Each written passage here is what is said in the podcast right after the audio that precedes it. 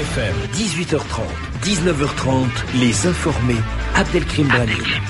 Les informés, François Asselineau est arrivé. Bonsoir. Bonsoir. Président de l'UPR et candidat à l'élection présidentielle. Vos questions dans un instant en direct à François Asselineau, 01 53 48 3000. Alors, en 2012, François Asselineau, vous n'aviez pas pu vous présenter à la présidentielle faute de parrainage suffisant, contrairement à cette année, en 2017. Année euh, durant laquelle l'UPR euh, va fêter ses 10 ans, je crois que c'est dans quelques jours, 25 mars. Le hein 25 mars 25 2017, Voilà, tout à fait. c'est à Paris, c'est au Paris Event Center, c'est un samedi. C'est à partir de 15h, l'entrée est gratuite et ouverte à tout le monde. Et moi j'invite tous ceux qui m'écoutent à venir samedi 25, donc c'est porte de la Villette, parce qu'il va y avoir beaucoup beaucoup de monde, et puis toutes les radios, les télés nationales, même les télés internationales, et puis on aura des autres étrangers aussi. Il va y avoir beaucoup de monde, je pense. Alors, qu'est-ce qui explique, François Asselineau, que vous avez réussi en 2017, là où vous avez échoué il y a 5 ans? Bah, premièrement, il y a 5 ans, il y avait 600 adhérents. Là, nous en sommes à 18 500. 18 500. Alors, c'est énorme pour un parti politique, il faut le préciser. Voilà, c'est beaucoup pour un parti politique. On a beaucoup plus d'adhérents que le Front de gauche, le Parti de gauche. On a beaucoup, beaucoup plus d'adhérents que LV. D'ailleurs, Monsieur Jadot n'a pas pu se présenter. Voilà.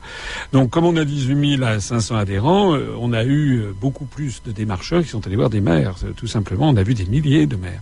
Et puis, c'est pas la seule raison. Il y a aussi le fait qu'on s'était présenté aux élections européennes puis aux élections régionales. On avait quand même rassemblé 190 000 électeurs en décembre 2015. Donc, il y a quand même un certain nombre de maires qui nous connaissaient. Et puis, il y a aussi la dégradation de la situation économique, sociale, politique et militaire depuis cinq ans. Il y a eu la crise de l'euro en Grèce, la crise de l'euro à Chypre, il y a eu le conflit avec la Russie, il y a eu ce qui se passe en Syrie. Donc les esprits ont beaucoup évolué. Et puis il y a eu l'année 2016, il y a eu le Brexit. De telle sorte que désormais, ce que je dis depuis dix ans, pendant des années, quand je disais qu'il fallait sortir de l'Union européenne, on me considérait comme quelqu'un de tout à fait excessif, on me disait on peut pas en sortir, etc. Ben maintenant, avec ce qui se passe au Royaume-Uni, les gens constatent que ça n'est pas être d'extrême droite que de vouloir sortir de l'Union européenne. Madame Theresa May n'est pas une femme d'extrême droite. Le peuple britannique, c'est un peuple qui a toujours défendu les libertés publiques en Europe depuis presque un mille, depuis 800 ans. Deuxièmement, ben, on constate que c'est pas du tout l'apocalypse annoncé. Il y a des- plein d'investisseurs internationaux qui viennent investir au Royaume-Uni depuis le Brexit, enfin depuis le vote sur le référendum. Et puis on constate surtout qu'on peut en sortir. Donc du coup, il y a énormément de maires qui ont été quand même euh, convaincus que ça serait bien de poser le, problème en le problème en le problème sur le sur le, sur le voilà pendant la campagne présidentielle. J'ajoute qu'on a quand même quelques maires, pas beaucoup, mais c'est arrivé, qui nous ont spontanément contactés parce que figurez-vous qu'Internet, ça n'est pas interdit aux maires. Et il y a des maires de petits villages ruraux qui ont regardé euh, les- les vidéos et qui ont été également intéressés par mon analyse sur les réformes territoriales qui en ce moment sont en train de semer un vent de révolte parmi les maires des petits villages, puisque vous savez qu'il y a 20 000 communes qui sont, vont, dont il est programmé qu'elles vont disparaître au cours des années qui viennent. Euh, par, on les force à fusionner et on n'a jamais demandé aux Français s'ils étaient d'accord avec cette politique des réformes territoriales.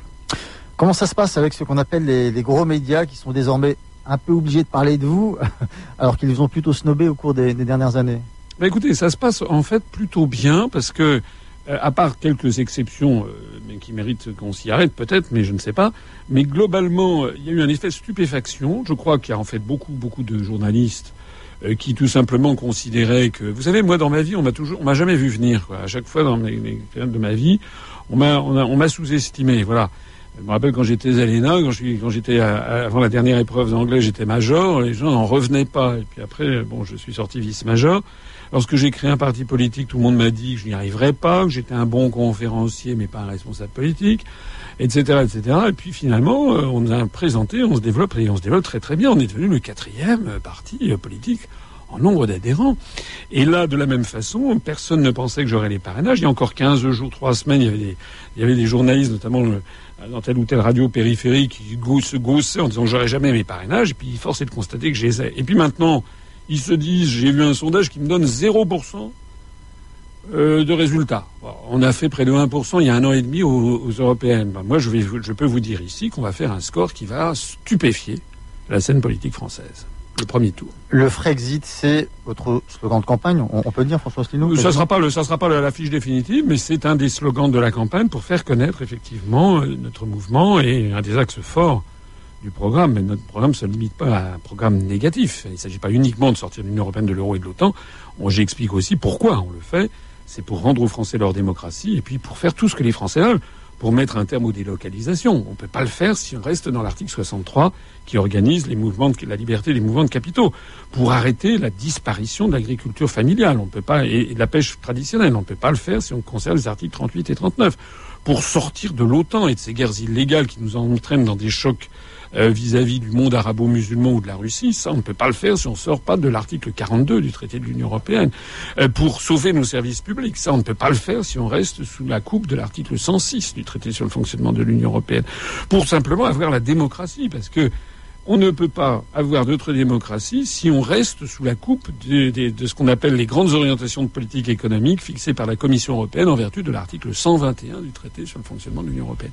Vous savez, quand j'égrène tous ces, tous ces articles, ce qui m'amuse un petit peu, ça, m'attriste aussi un peu, c'est que je constate que dans les conférences de presse, je vois que les journalistes que je rencontre n'ont jamais entendu parler de ces articles. D'ailleurs, c'est normal puisque les dirigeants politiques n'en parlent jamais, et d'ailleurs, ils ne les connaissent pas eux-mêmes.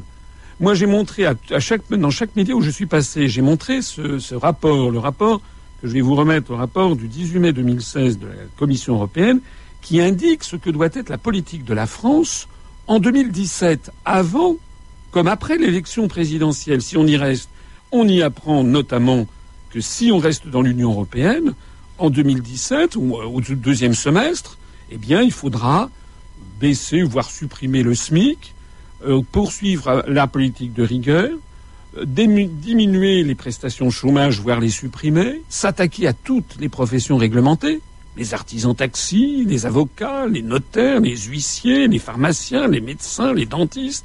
Donc l'ubérisation généralisée de la société française. Et puis également, euh, on y apprend qu'il va falloir baisser l'impôt sur les sociétés et augmenter la TVA. C'est-à-dire que tout le monde va être obligé de payer un petit peu plus, même des gens qui sont très très modestes, qui sont au minimum vieillesse par exemple, et pour le plus grand profit des actionnaires des grands groupes, euh, des grands groupes euh, français par exemple, qui dégageant, ayant moins d'impôts sur, les sociétés, donneront plus de dividendes. Vous parlez de dictature. Hein. Mais oui, parce que si vous voulez, moi j'ai montré ça, ça fait deux conférences de presse à toute la presse française, j'ai remis ça à tous les journalistes français, il n'y en a encore aucun qui a sorti ce document. Mais moi je suis têtu. Et tout au long de la campagne, je vais montrer ce document. Je vais dire, je m'adresse ici aux auditeurs.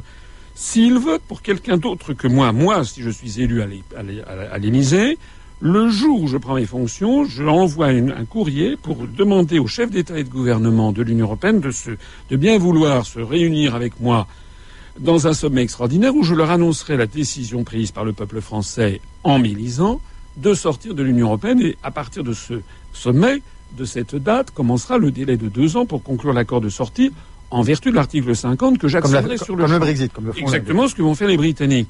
Mais tous les autres, y compris Madame Le Pen, y compris Monsieur Mélenchon, y compris Monsieur Dupont-Aignan, bien entendu, tous les autres, ils se proposent soit d'accepter l'Union européenne, soit d'entrer dans un processus dit de renégociation des traités, dont on sait très bien que ça se terminera en eau de boudin, puisqu'il faudrait l'accord unanime de 28 États, 28 gouvernements et de 28 peuples, c'est-à-dire 56 accords unanimes, ça n'aura jamais lieu.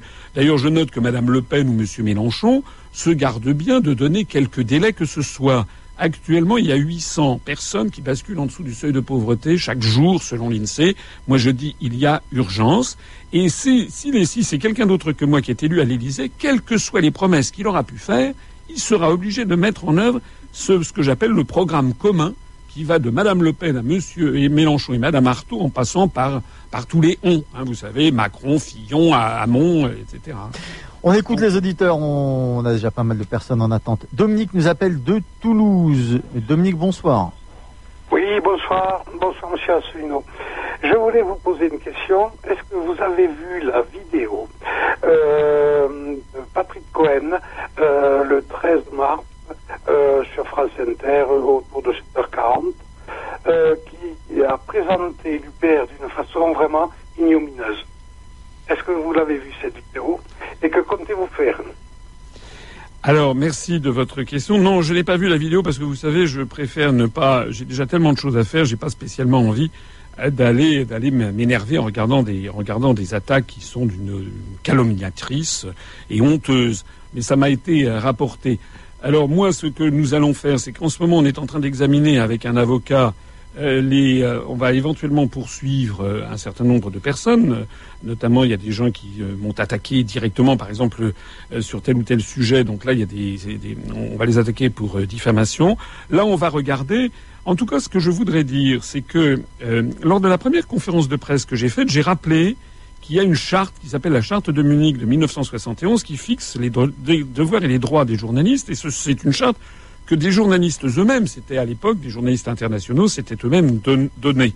Alors dans cette charte de 1971 dont je parlais, il y a un article 8 qui dit que les journalistes doivent s'interdire le plagiat, la calomnie, la diffamation et les accusations sans fondement. Et un article 9 qui dit qu'il ne faut jamais confondre le métier de journaliste avec celui du publicitaire ou du propagandiste. Donc, moi je vois que M. Patrick Cohen, qui d'ailleurs ne m'a jamais contacté, ne m'a jamais invité, ce monsieur et la rédaction qui est avec lui est payé par fonds publics, puisque la France Inter et le service public sont financés par la redevance.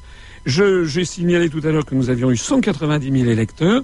Donc on a au minimum 190 000 électeurs, mais je suis confiant qu'on va avoir des centaines et des centaines de milliers d'électeurs le premier tour pour ma candidature.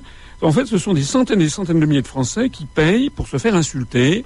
Et c'est la troisième fois que ça arrive. Donc là, moi, je demande à toutes celles et tous ceux qui m'écoutent très posément, très poliment, mais d'écrire à d'écrire à France Inter en disant que c'est une honte, que c'est ce n'est plus du journalisme, c'est du travail de propagandiste, de bas de gamme. C'est en fait on se croirait revenu dans la dans les médias de sous l'occupation. Vous savez, il y avait Je suis partout, Gringoire qui étaient des médias comme ça qui se permettaient de salir euh, tout ce qui touchait. Il n'y a pas le début de, du premier euh, raisonnement, c'est de l'attaque personnelle au passage, c'est l'hommage du vice à la vertu. Ça veut dire que je leur fais peur.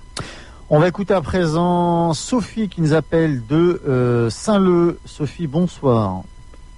Oui, bonsoir. Bonsoir, monsieur Asselineau. Euh, félicitations pour vos 500 signatures, du si vous les avez. Attention, ça ne veut pas dire que je vais adhérer euh, à votre parti. Moi, j'ai une petite question. J'en ai deux, en fait. sans vouloir être offensante, à mon sens, quand on vous lit, quand on lit votre programme, vous vous adressez déjà à une partie de la population qui est déjà eurosceptique. Vous avez fédéré des gens de droite, gauche, euh, extrême gauche, j'ai envie de dire droite possible. Vous avez réussi à fédérer. Bravo, je crois que le Parti socialiste se vous envier. Après, là où je pose un bémol, c'est l'individu lambda, le mec qui est au chômage dans son quartier, la, pardon, la femme, excusez-moi, j'ai la gorge, la femme qui, qui élève euh, seule ses enfants, mhm. pour qui l'OTAN est un vague souvenir de lycée, concrètement, pensez-vous réellement que ça lui parle, la sortie de l'euro Ces personnes-là ont peut-être envie d'avoir des, des, preuves un peu plus factuelles mhm. sur des notions qui les préoccupent au quotidien, le chômage, les flux migratoires et j'en passe. D'aller chercher les, ouais, ceux qui ne sont pas forcément euh, euh, convaincus. Merci Sophie pour, pour cette question. Alors, moi, je, oui, je trouve que euh, c'est une question qui est, qui est, assez que je comprends, que je comprends parce que c'est vrai que le problème auquel nous nous heurtons, c'est que ça fait des décennies qu'on explique aux Français que l'Union européenne, la construction européenne et l'euro vont, vont être quelque chose de formidable, vont leur assurer la croissance, le niveau de vie, le plein emploi et que si on est contre, c'est qu'on est quelqu'un d'extrême droite et qui veut la guerre et qui va amener l'apocalypse financière. Donc le problème auquel je me heurte, moi, c'est d'expliquer pourquoi déjà tout ceci ne va pas amener ni la guerre, ni, ni l'apocalypse financière, et pourquoi c'est possible. Et c'est vrai que c'est sans doute un peu au détriment d'une explication plus claire des avantages. Et je compte bien, en effet, et votre, votre, votre, votre auditrice a, raison, bien entrer dans le sujet. Mm. Moi, je vais expliquer que si on sort de l'Union européenne, ça va permettre justement, je le disais tout à l'heure, de supprimer l'article 63, donc déjà d'arrêter les délocalisations. Ça veut donc déjà le, le départ des usines qui ferment tous les jours ouvrables, ça va s'arrêter. Si on sort de l'euro et si on crée le, un, un contrôle des mouvements de capitaux, le nouveau franc perdra à peu près 10-15% peut-être de sa valeur. Euh, c'est-à-dire que les exportations vont devenir beaucoup plus attractives, on va vendre beaucoup plus à l'étranger, on va moins importer, on va avoir d'un seul coup de la croissance et on va forcément embaucher. C'est ce qui vient de se passer au Royaume-Uni. Eux, ils ne sont pas dans l'euro, ils ont la livre sterling, mais la livre sterling, elle a perdu 10%. Le chômage, brutalement, a baissé. Ils sont tombés à 4,6% de, de taux de chômage. Et puis, il y a beaucoup d'investisseurs internationaux qui viennent investir au Royaume-Uni parce que la main-d'œuvre est moins chère. Mais c'est ça qu'il y a. Vous savez, il y a une étude qui avait été faite par Jacques Sapir, qui n'est pas à l'UPR d'ailleurs, comme votre auditrice. Jacques Sapir a fait une étude à partir de modèles économétriques, c'était sorti il y a deux ans euh, sur la Fondation Républicaine. Il avait montré que si on sortait de l'euro, si le franc nouveau perdait à peu près 10-15% de sa valeur, et bien entendu si on introduisait un contrôle des mouvements de capitaux, et il, euh, selon, les, selon les modèles qu'il avait fait tourner, le modèle économétrique sur informatique, on pouvait anticiper une baisse en l'espace de deux ans de 1 à 2 millions de chômeurs en moins de catégorie A. Donc euh, soyez bien assurés que si je vous propose tout ceci, euh, moi je viens du ministère des Finances, c'est pas par nostalgie, c'est pas par ringardise, c'est pas par je ne sais quelle volonté de refermer la France sur elle-même, pas du tout. D'ailleurs, il ne s'agit pas du tout de fermer la France sur elle-même. Regardez la Suisse, qui est ni dans l'Union européenne, ni dans l'euro, ni dans l'OTAN, ou la Norvège ou l'Islande ne sont pas des pays fermés sur eux-mêmes. Si je vous propose ça, c'est bien entendu dans l'objectif numéro un d'arrêter l'hémorragie des industries, d'arrêter la destruction de l'agriculture et de la pêche traditionnelle, et de favoriser l'emploi et de favoriser également le maintien des services publics, notamment en zone rurale. On va écouter à présent Toufik qui nous appelle euh, d'Épinay. Toufik, bonsoir. Oui, bonsoir. Bonsoir à votre invité et puis euh, mes félicitations pour, euh, pour, vos signatures. Alors, ma question, c'est la suivante. Euh, on regarde en tant que Français, je précise Français de confession musulmane, euh, mais d'abord Français, parce qu'aujourd'hui on nous ramène beaucoup à nos, à, nos à nos origines, voire à notre religion, alors qu'on est Français et qu'on ne prend pas assez en considération.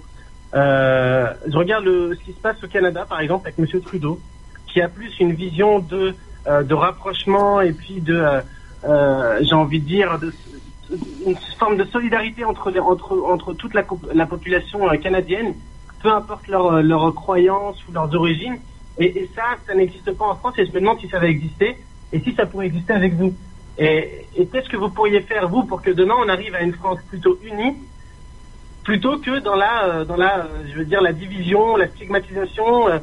Euh, voilà, c'est ma question. Merci Toufik François Asselineau. Ah, merci pour cette question. si vous si vous me connaissez un petit peu, ça fait quand même plusieurs années que j'ai la j'ai l'honneur d'être invité par par Beurre FM. J'en profite pour vous saluer parce que vous avez fait partie de ces quelques radios françaises qui ont sauvé l'honneur de la démocratie. Euh, on me connaît quand même bien. Euh, le mouvement politique que j'ai créé est un mouvement qui est ouvert absolument à tout le monde et qui euh, a toutes les origines ethniques, confessionnelles, religieuses, toutes les catégories sociales et toutes les opinions politiques. Euh, J'avais dit il y a déjà un certain nombre d'années qu'un un beau modèle de société, c'était celui qu'on trouve à l'île de la Réunion, justement. Il y a des problèmes à la Réunion, il y a notamment un très fort taux de chômage, mais on y trouve justement des gens de toutes les confessions religieuses et globalement, ça se passe quand même globalement euh, bien. Je n'ai jamais, et je me permets d'insister là-dessus, je n'ai jamais versé dans quelque stigmatisation de qui que ce soit. Il n'y a pas de phobie à l'UPR. Voilà. Je ne suis pas islamophobe, je ne suis pas, euh, euh, comment dirais-je, homophobe. Je ne suis. Il y a de tout à l'UPR. Il y a tout ce qu'on veut. En particulier, on pourra le vérifier. Lorsqu'il y a eu l'affaire du Burkini l'été dernier, je n'ai pas dit un mot. Et au contraire, ensuite, plusieurs semaines après, quand l'affaire s'était arrêtée, j'ai dit mon sentiment que c'est que ce genre de questions, il y, a des, y a des forces en France notamment au Front National, mais pas uniquement, qui s'ingénie à jeter de l'huile sur le feu constamment. Voilà. On m'a interrogé l'autre jour, c'était sur, je crois, euh, je sais plus, c'était euh, euh, LCI ou j'en sais plus, je me rappelle plus, j'en fais tellement en ce moment. On me demandait ce que je pensais de l'affaire, la décision de la Cour européenne de justice sur le voile dans les entreprises. Tout ça, ce sont des sujets qui sont des sujets diviseur. Et moi, je sais que, enfin, tout le monde peut me témoigner, je pense, que depuis que j'ai créé l'UPR, je ne cesse que de vouloir rassembler tous les Français, quels qu'ils soient, justement sur l'unité nationale, pour sauver notre pays qui est en train d'être détruit, notre patrimoine public, notre patrimoine privé, notre démocratie, notre unité nationale. Et puis même, nous sommes devenus les vassaux de l'impérialisme américain pour mener des guerres illégales au Moyen-Orient. Donc ça, je pense, et d'ailleurs j'ai la fierté de le souligner, nous avons parmi nos adhérents de, beaucoup de jeunes Français d'origine immigrée, en particulier euh, d'origine maghrébine et de confession musulmane. Il nous reste vraiment très peu de temps. Ce sera la dernière question. Martine nous appelle euh, de Seine-Saint-Denis. Martine, bonsoir. Oui, bonsoir. Euh, c'est Martine. Je vous appelle parce que euh, d'abord, je suis très heureuse que Monsieur Asselineau ait eu toutes ses signatures. Ça me fait plaisir. Merci. Parce que j'ai adhéré à l'UPR euh, bon, il y a quelques mois en 2016. Et euh, en fait, ma question, elle porte surtout sur le débat qui aura lieu lundi mhm. lundi 20 sur TF1. Je voulais savoir ce que vous pensiez, Monsieur Asselineau, du fait que vous ne fassiez pas partie des invités et, euh, et comment euh, l'UPR euh, réagit à ça? Est-ce qu'il y aura entre guillemets une contre-attaque ou? Donc à propos du, du, débat de lundi, merci beaucoup Martine. Il nous reste deux, deux petites minutes. Je vous Alors d'abord, merci pour, ce, pour ces encouragements. Deuxièmement, vous imaginez bien que je ne suis pas satisfait. C'est donc c'est scandaleux. C'est contraire aux principes républicains. Il y a dans l'article 7 de la Constitution, il y a des candidats à l'élection présidentielle. Il n'y a pas des petits candidats et des grands candidats, ça n'existe pas. Euh, ou alors ça repose sur des sondages qui sont achetés complètement bidouillés. C'est tout à fait anormal. Alors ce que nous allons faire, c'est que d'abord, je vais demander euh, aux candidats invités de ne pas y aller. Parce que moi, ce que je ne veux pas, vous savez ce qui va se passer? Il va y avoir cinq candidats qui vont y aller, et puis probablement Monsieur Mélenchon, Madame Le Pen, qui vont verser une larme devant les millions de téléspectateurs en disant bon, je viens, mais c'est pas normal que les autres. Ça, c'est pour ratisser large. Je demande ici à Monsieur Fillon, à Monsieur Hamon, à Monsieur Mélenchon, à Madame Le Pen et à l'inénarrable Macron de refuser tous les cinq d'aller à ce débat parce que c'est un débat anti-républicain. Il n'y a pas une Ligue 1 et une Ligue 2 parmi les candidats. Voilà. Et s'ils y vont quand même, c'est qu'en fait, ils approuvent ce système. Voilà. De la même façon que moi, je ne participerai pas à un débat de Ligue 2. Je n'ai pas envie de me retrouver avec Madame Artaud ou avec euh, Madame Monsieur Dupont-Aignan ou je ne sais pas quoi, parce que ce serait avaliser ce système. Si le débat a lieu néanmoins, eh bien, probablement le lendemain, je ferai un direct de, trois ou quatre heures et où on reprendra toutes les questions qui auront été abordées et où on, on fera, j'expliquerai tous les sujets qui n'ont pas été évoqués, qui ont été passés sous la table. François Sino, merci beaucoup d'avoir été avec nous sur Beurre FM. Merci et excusez-moi pour le retard, les encombrements de on a, rattrapé, on a rattrapé un petit peu. Alors on se retrouve dans un instant avec les informés pour le Zap des Infos. tout de suite. 01 53 48 3000. Jusqu'à 18h30, Beurre FM vous donne la parole. Donne la parole.